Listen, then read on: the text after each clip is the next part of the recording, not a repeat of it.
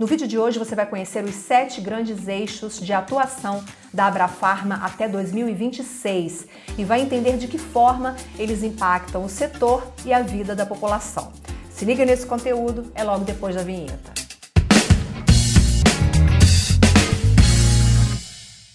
Olá, seja muito bem-vinda, muito bem-vindo ao canal das Coferte no YouTube e um olá também especial para quem está ouvindo a gente nas plataformas de áudio, por exemplo, no Spotify. Muito obrigada pela sua companhia. Eu sou Viviane e este é o Ed Farmácia. Toda terça, 19 horas, a gente publica um novo conteúdo para você. E se você não quer perder nada, basta se inscrever no canal e ativar o sininho das notificações.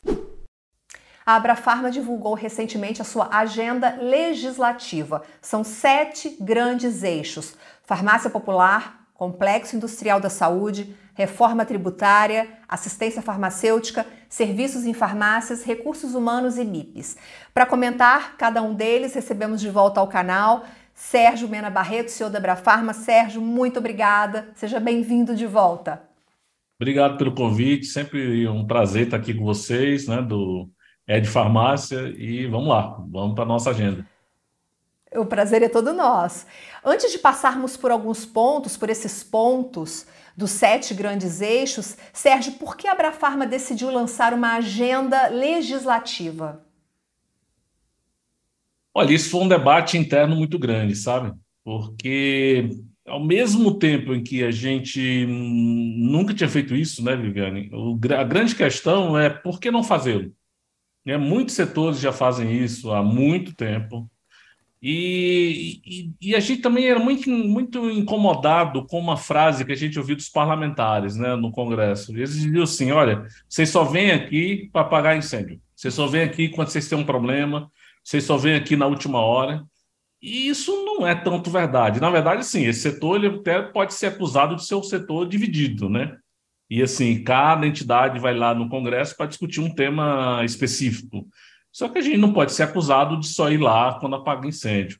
Mas eu acho que essa impressão que o parlamentar tem é justamente porque a gente nunca tinha apresentado uma série de temas, né, um documento estruturado, como a gente fez agora. Então, depois Sim. de muito debate na Abrafarma, a gente decidiu apresentar a agenda legislativa isso tem um lado positivo e negativo, né? O positivo, você realmente apresenta para os parlamentares um cardápio de coisas em uma série de posições, e aí você não vai ser mais acusado de só apagar incêndio. Por outro lado, quem tem pauta contrária ou defende pontos contrários aos nossos a, a, nossas posições vai saber a nossa posição. Então, Já fica sabendo, né? É, faz é. parte do jogo. Então, de certa forma, a gente dá munição para os inimigos, mas ao mesmo tempo a gente eu acho que o ganho é maior do que a perda, sabe? Se a gente for comparar Não, o benefício, é importante ter uma agenda publicada. Com certeza, eu tive acesso a esse documento e ele realmente está muito bem estruturado, muito detalhado, vocês se aprofundaram. E um desses sete grandes eixos, aí eu já entro no nosso, na nossa entrevista, é o farmácia popular. Ele acabou, inclusive, de passar por uma reformulação. A gente viu o presidente Lula lançando o novo Farmácia Popular. Tem programa sobre isso no canal, o link está aparecendo aqui para você. Foram abertos novos credenciamentos, que é um pleito antigo do setor, inclusive. E o governo também ampliou a gratuidade de medicamentos que tratam osteoporose e contraceptivos. Mas a agenda da Abrafarma, ela vai além desses dois pontos. O que mais vocês estão pleiteando para o farmácia popular, além da, da ampliação da gratuidade e da abertura de novos credenciamentos? Olha, a gente acredita que o farmácia popular deve ser considerado como um programa de Estado, não um programa de governo. Então, eu acho que embaixo desse programa cabe muita coisa. Cabe assistência farmacêutica como um todo, cabem serviços farmacêuticos, cabe, cabe acompanhamento do tratamento, cabe vacina, cabe é, exame. Ou seja, cabe todas as iniciativas que uma farmácia puder fazer. Se a gente for comparar o Brasil com a Europa, por exemplo, ou outros países que têm programas de assistência farmacêutica mais estruturados, nós não temos isso no Brasil. O único programa de assistência farmacêutica bem estruturado que cobre o setor privado é justamente a farmácia popular. Então a gente acha que ele pode ser muito mais amplo do que ele é. Ele pode ser muito mais amplo do que uma simples lista de itens que o governo vai pagar, ou que ele vai, o governo vai, vai é, subsidiar, né? E ao final o cidadão pode ter uma assistência muito mais completa. Então, a gente acredita que embaixo do programa dá para colocar uma série de outras iniciativas, né, que hoje não estão não estão no radar do governo e que aí a Abrafarma propõe essa agenda, ou seja, vai um pouco mais além, inclusive propondo que haja um projeto de lei no Congresso que regulamente esse tema. Entendi. Inclusive, se o farmácia popular começa a subsidiar serviços farmacêuticos, a farmácia ganha muito mais relevância, muito mais importância no Sistema Nacional de Saúde, né, Sérgio? Sim, sem dúvida, sem dúvida. Eu uso muito nas minhas apresentações, num exemplo, que é um exemplo assim, simples. É, hoje, o governo ele tem um programa que é o PrEP, um programa que começou lá nos anos 2000, que é aquele programa de, da pré-exposição ao HIV, para pessoas que não querem usar preservativo é, tem lá o Truvada. O governo começou esse programa com uma adesão de quase 100 mil pessoas. Alguns anos depois, a adesão está em 20 mil. Por que será que a adesão está em 20 mil? O governo fez, um, fez um, uma análise, né? fez um estudo e viu que é a fricção, o fato do, do, da pessoa que vai aderir ao PrEP ter que ir num posto de saúde não encontra um médico, ele não encontra o exame que ele precisa fazer, é muito complicado.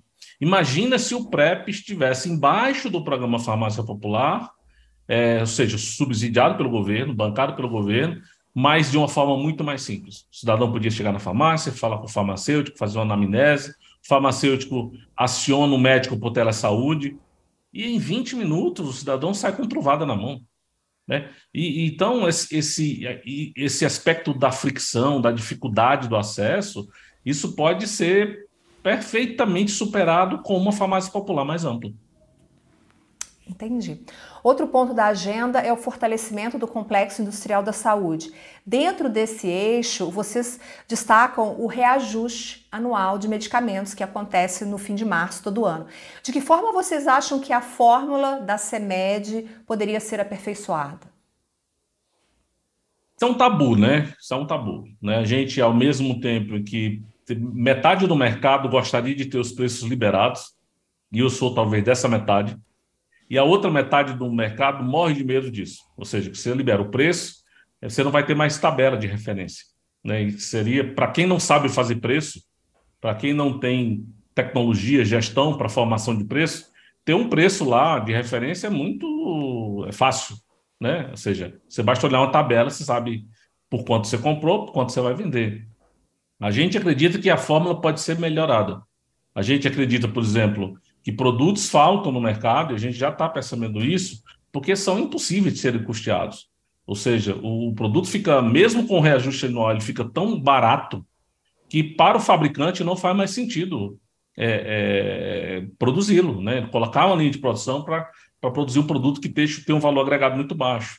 Então, a fórmula, ela é, o Brasil talvez tenha uma das melhores fórmulas de preço, se a gente considerar esse preço que existe, de referência tá, o preço máximo ao consumidor, mas quem sabe a gente pudesse experimentar uma fórmula melhor, uma fórmula que pudesse ser mais flexível quando é necessário e que pudesse, inclusive, pensar numa redução de preço se for necessário. Então, a, a, existem iniciativas no Congresso nesse sentido, a gente não se furta ao debate, mas a gente acha que esse debate tem que ser muito amplo, tem que ser bem aberto, a ponto de por exemplo, é, abordar produtos que precisam realmente ter o preço liberado, outros que não podem ter o preço, mas que podem ter flexibilidade de ação.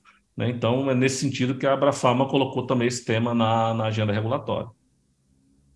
Sérgio, a reforma tributária está andando. Foi aprovada, a PEC 45 foi aprovada na Câmara dos Deputados.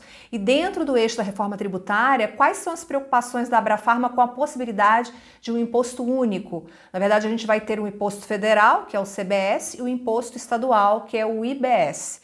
Quais são as preocupações de vocês em relação a esse imposto único? Primeiro, assim, tem que registrar que o Brasil é um anacronismo né, nessa área. Então, assim, eu acho que o Brasil todo deseja a reforma tributária, porque é muito complicado gerenciar impostos no Brasil, toda a legislação tributária, cada estado vai lá e dá isenção, e dá, dá, faz convênios especiais, é muito complexo essa matéria. Por outro lado, a gente já tem, por exemplo, os produtos, o medicamento da, da lista positiva, né, que é o produto de uso contínuo, ele já tem uma isenção. A carga tributária no Brasil é muito alta, 33% de medicamentos, né? tem entre 31% e 33%, segundo alguns estudos. Agora, você já tem uma, uma parcela de itens que não tem, por exemplo, incidência de piscofins.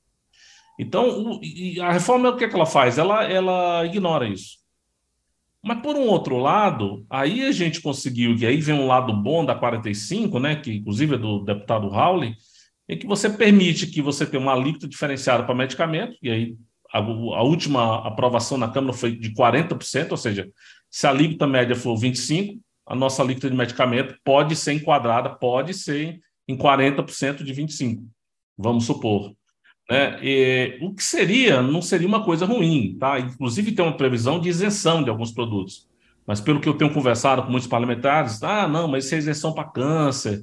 Não se pensa em isenção total. A discussão é muito assim: qual vai ser a alíquota? Se a alíquota padrão for 30, 40% de 30 é 12, né? Então é uma alíquota menor do que hoje, mas eu não sei qual é a alíquota. Então a gente está muito no início da reforma é, para saber se isso é uma coisa boa ou não. Eu continuo colocando todas as minhas fichas no lado positivo, de achar que o Brasil melhora muito se simplificar os impostos, a maneira de recolher os impostos. Tem uma dúvida setorial muito grande quanto à substituição tributária também. O regime ele acaba com a substituição tributária. A gente está vivendo uma substituição tributária há muito tempo. Será que isso não aumenta a informalidade? A gente não sabe. Então, assim, na verdade, são cartas que vão ser jogadas à medida que o tempo for passando né? E a gente vai ter que garantir na, na, nas leis complementares, ou seja, nessa discussão toda que ainda vai ter que ter complementar lá no parlamento, de garantir que o setor não tem um aumento da carga tributária. A reforma tem que ser inclusiva. A reforma é para incluir mais pessoas. A gente defende que sempre toda a nossa reforma e toda a bandeira de isenção de impostos, que é uma bandeira histórica da Abrafarm, é para incluir. Ela não pode ser uma, uma reforma que, ao final de contas, aumenta a carga tributária e, e afasta as pessoas. Né? Ela tem que ser inclusiva, ela não pode ser uma reforma que vai é, alijar as pessoas no mercado. Inclusive, eu gravei um programa sobre reforma tributária com o Rafael Spinel, da ABC Farma, e o André Borba, da Arco Advice, no Bula Legal. O link está aqui para você. A gente detalha um pouquinho mais alguns dos pontos que você colocou aqui agora. É, Sérgio, no eixo da assistência farmacêutica, chama a minha atenção o pleito em relação à prescrição eletrônica. O documento fala sobre isso, né? Que a dispensação eletrônica no Brasil ela ainda não é unificada. Existem algumas plataformas de prescrição atuando. E isso é motivo de polêmica, de dúvida. Tem muita farmácia que não sabe, que não consegue acessar a plataforma. Qual ponto preocupa a Abrafarma nesse, nessa questão da prescrição eletrônica? ponto que nos preocupa é que a gente não se transforme é, nos Estados Unidos.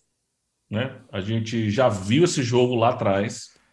Né? Como funciona nos Estados Unidos? O pagador, aquele que banca o, o, o, o, o tratamento do usuário, geralmente é um seguro-saúde, é um plano de saúde, ele define as regras do jogo. E aí tem uma operadora no meio do caminho, que é a PBM, que, ok, gerencia isso gerencia os dados do paciente, sabe o que o paciente usa, sabe o que não usa. Tudo bem acontecer assim, já que você tem um pagador. Aqui no Brasil, o jogo ele está se estruturando assim. Alguém foi lá, muito inteligente, criou uma plataforma de prescrição, aí chamou os médicos e disse: Olha, doutor, o senhor, não, o senhor usa um sistema manual, vem aqui para o meu sistema, não vou te pagar, não vou te cobrar nada. Então, o médico vai para aquela plataforma. É, o que está acontecendo em muitas plataformas é que as plataformas fizeram convênio com algumas farmácias para vender o medicamento, ou elas mesmas dispensaram os medicamentos, nós achamos isso um absurdo, uma excrescência. E quando a gente fala que a gente não quer seguir os Estados Unidos, é justamente porque lá o cidadão é refém do sistema. Aqui o cidadão deveria estar no centro do sistema.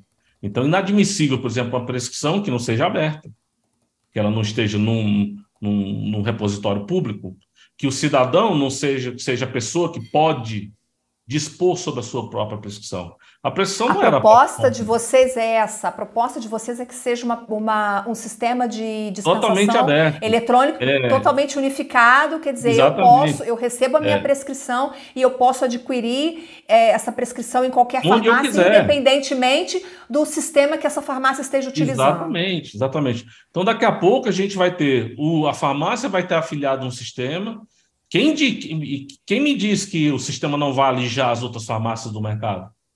Né? Algumas PBMs nos Estados Unidos, por isso que a gente disse, a gente já viu esse filme, só dispensam medicamentos em determinadas farmácias. Então, quem me diz que a gente não vai ter também farmácias alijadas aqui? E aqui eu não estou defendendo rede, nem independente, associativista, é todo mundo. Eu acho que quem tem que escolher onde vai comprar o seu remédio é o cidadão. E ele tem que estar no centro do processo. Então, uma plataforma que é dona do sistema de ponta a ponta, né, que inclusive pode indicar o médico que o médico vai prescrever, a gente pode chegar nesse ponto, né? De uma plataforma listar somente os itens que interessam comercialmente para ela. E chegar na farmácia e dizer, farmácia, agora para você dispensar isso, você tem que pagar X%. Né? Então, assim, esse mecanismo ele precisa ser bem regulamentado, ele precisa ser regulado. E o Congresso Nacional tem que olhar para isso, porque senão a gente pode criar um problema no futuro muito grande e pode ter um problema de realmente excluir determinadas parcelas do mercado, seja de empresas, seja de consumidores. Quero juntar dois pontos aqui que eu acho que eles têm relação, que é a telesaúde e a telefarmácia. Né? A telesaúde é, envolve uma, uma ampliação da farmácia na relação que ela estabelece com o prescritor. E a telefarmácia, uma atuação remota do farmacêutico, mas ambas estão relacionadas a um atendimento remoto, um atendimento virtual. Qual a posição, qual o pleito da Abrafarma em relação à telesaúde e em relação à telefarmácia, ao atendimento farmacêutico remoto? Olha, a telesaúde tem que ter, sim, tem que ter em todos os lugares, né? Aliás, é uma pena que a gente não tenha, a gente chegou a aprovar no, no Senado, sugerir uma, uma emenda que foi acatada, mas depois na Câmara ela, ela acabou caindo, né, na Lei Geral de Telesaúde, e que justamente mexia naquele artigo da 5991 que diz que você não pode usar, não pode ter consultório, não pode utilizar o estabelecimento para outra finalidade. A gente não acha que o cidadão que está em casa fazendo uma teleconsulta com o médico, por ele estar tá acessando pelo celular, pelo tablet um médico, a gente não acha que o consultório da, de que a sala da casa da pessoa se transformou no consultório ou que ele está num banco e precisou fazer uma, um, uma teleconsulta, a gente não acha que a agência do banco se transformou num consultório médico. Como a gente não acha também que se ele fizesse dentro da farmácia, não transformou uma farmácia no consultório médico. Então a gente queria ter deixado isso mais claro na lei, né, que sim é permitido e é possível que seja acessado, que, que acessar um médico, um prescritor por telesaúde não transforma a farmácia num estabelecimento, num consultório médico. Infelizmente não conseguiu, é uma falha da lei, eu acho que a gente tem que voltar a esse ponto. Então, ac acredito que todo local que tem uma farmácia tem que ter telesaúde. Eu tive na, na Suécia uns meses atrás, né, em Estocolmo, todas as farmácias da Suécia têm uma salinha de Teledoc 24, né, Doctor 24, ou seja, você chegou no farmacêutico, está com um problema, o farmacêutico disse, está além da minha alçada, vai naquela cabine, aciona o médico, fala com o médico. Se o médico te prescrever alguma coisa, eu vou aqui e te dispenso. Então, gente, isso é acesso. Isso é reduzir aquela fricção que eu falei lá do PrEP. Né? É, é colocar o cidadão à frente, no centro do negócio. Já a questão da telefarmácia, a gente defende, e é uma polêmica, né? Quando a gente publicou esse ponto na agenda, nossa, a, a Abrafarma está defendendo a farmácia com, com farmacêutico remoto? Não, a Abrafarma sempre vai defender a farmácia com o farmacêutico presencial, ponto. Isso é negociável. Mas nós acreditamos que tem situações que sim pode ser atendido de forma remota. Farmacêutico amanheceu o dia passando mal, eu não tenho como substituir. Por que, que eu não posso ter um atendimento remoto? Ou na madrugada, não consigo o farmacêutico, não, não tem um, um farmacêutico para cobrir aquele turno, por que, que eu não poderia ter uma assistência remota ao paciente? Ou no final de semana, ou teve um problema urgente, né? É, é, é, o problema, o farmacêutico precisou se, se ausentar porque a esposa passou mal. Hoje em dia, a gente vive uma verdadeira ditadura do sistema. Se o farmacêutico, se passar uma fiscalização na farmácia, o farmacêutico tiver por algum motivo, o filho caiu em casa, está se esvaindo de sangue, o farmacêutico teve que socorrer o filho, a farmácia é multada. E o profissional é, é advertido porque não estava presente. Então, a gente acredita na assistência remota para essas, para essas situações para faltas eventuais, para situações que não estavam previstas, né? eventualmente para um atendimento no fim de semana, num, desde que seja bem regulamentado. Mas, mais uma vez, a gente defende sim a assistência farmacêutica integral do profissional na farmácia, mas que possa haver uma flexibilidade para um atendimento remoto quando seja necessário. Tem conteúdo sobre telefarmácia aqui no canal, é nesse link aqui em cima. O CFF, ele autorizou a telefarmácia, regulou a telefarmácia ano passado, em 2022. A gente já discutiu esse assunto mais a fundo aqui no canal.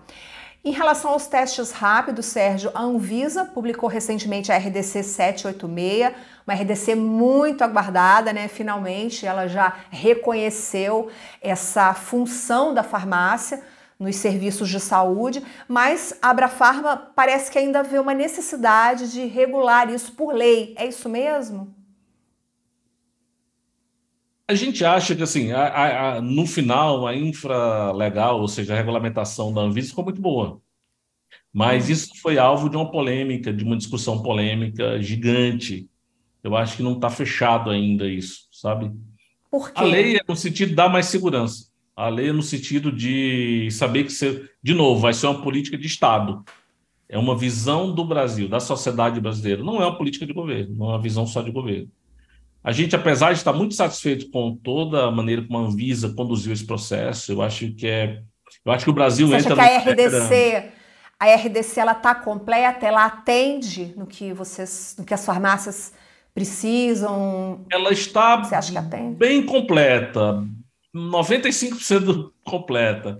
É, ela, é, ela é transformacional, essa RDC, tá? Ela é transformadora. Eu sempre tenho dado um exemplo assim: imagina um homem de 50 anos, homens não fazem check-up, né? Aliás, o brasileiro típico, 70% do Brasil não faz check-up. Imagina um homem de 50 e poucos anos que ele começa a ir todos os dias, à noite, ele começa a acordar demais à noite para ir no banheiro. É, e a mulher dele fala assim: Olha, mas você está acordando demais, está me acordando, você precisa ir no médico. Aí é que depois que a mulher empurra, o homem vai no médico. Quando ele chega no médico, se ele está acordando demais para ir no banheiro, ele tem duas coisas. Ou ele já está com câncer de próstata, ou ele está com hiperplasia benigna. Ou seja, não é um câncer, mas vai ter que fazer um tratamento para reduzir o tamanho né, da, da, da, próstata, que deve ter aumentado, que é uma condição normal em homens. Imagina se esse homem pudesse saber disso cinco anos antes, sete anos antes. Ele agora vai poder vai fazer uma picadinha na ponta do dedo, que é um dos exames, é o PSA, um dos 50 é exames. É o PSA. Uhum. E ele vai descobrir que ele está com 1,2, 1,6, ou seja, está muito acima do que deveria estar o índice de PSA. E aí o farmacêutico pode dizer, você deveria ir no médico, né, para avaliar essa sua condição. Você já fez o teste do toque? Não fez? Você nunca fez um PSA? Acho que você deveria ir. Então, isso é transformador, Viane. Uma mulher que está começando a emagrecer demais, está suando demais, ela está passando mal, e ela vai na farmácia e ela podia ter ido antes e ter visto que a hemoglobina glicada dela estava descontrolada, ou seja, glicemia média está tá descontrolada. Gente, isso é transformador. Isso pode levar as pessoas a viverem mais, viverem melhor. Então, isso é incrível que a Anvisa tenha tido essa visão e tenha levado o Brasil para esse patamar. Agora, por exemplo, muita coisa, algumas coisas ficaram de fora, porque essa foi uma discussão que envolveu laboratórios e se tem um modelo comercial aí. Por exemplo, não vou aqui para defender ninguém, mas existe um, um, uma tecnologia no Brasil, né, de um pessoal lá do Paraná, que criou tipo uma Nespresso dos exames. Ele faz o exame aqui na farmácia, mas o laudo é, é emitido lá no laboratório. Esse tipo de iniciativa, por exemplo, ficou de fora da RDC, não teve como ser acomodada. Então, talvez uma lei com essa visão muito mais ampla, essa visão.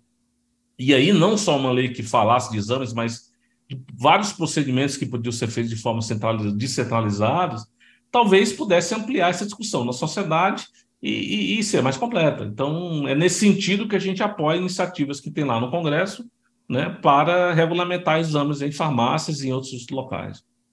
Entendi. E por fim, Sérgio, é, a gente segue aí com a discussão sobre a venda de MIPs em supermercados. Né? Já, a, gente já tem, a gente tem dois projetos tramitando no, no Congresso, se eu não estou equivocada, e eu sinto que cada vez mais a gente tem mais pressão para que esses projetos sejam aprovados. Você tem essa mesma percepção e como é que vocês estão lidando com essa pressão crescente? Também está na agenda esse tema. A gente, obviamente, é totalmente contrário a isso. É, a gente for dar uma olhada assim no mundo, onde é que os, que os países é, regulamentaram? Que países regulamentaram MIP, colocaram MIP no supermercado? Onde o problema de acesso já tinha sido resolvido. Estados Unidos está lá, tem MIP supermercado, que tem farmácia dentro do supermercado. Vai resolver o problema de acesso. Você tem.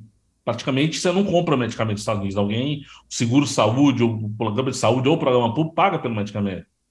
França, alguns países da Europa, que você tem uma assistência farmacêutica completa, 70% dos produtos de prescrição são, são, são cobertos pelo Estado, aí você libera o MIP no supermercado. Qual é o sentido de liberar o MIP em supermercado? Para que o cidadão resolva os pequenos problemas, se ele já resolveu o problema do acesso. A dona Maria, ela já está tratada com diabetes, ela já está tratada da pressão alta, ela não tem problema de acesso. Aí, quando ela tem uma dor de cabeça eventual, ela usa o MIP.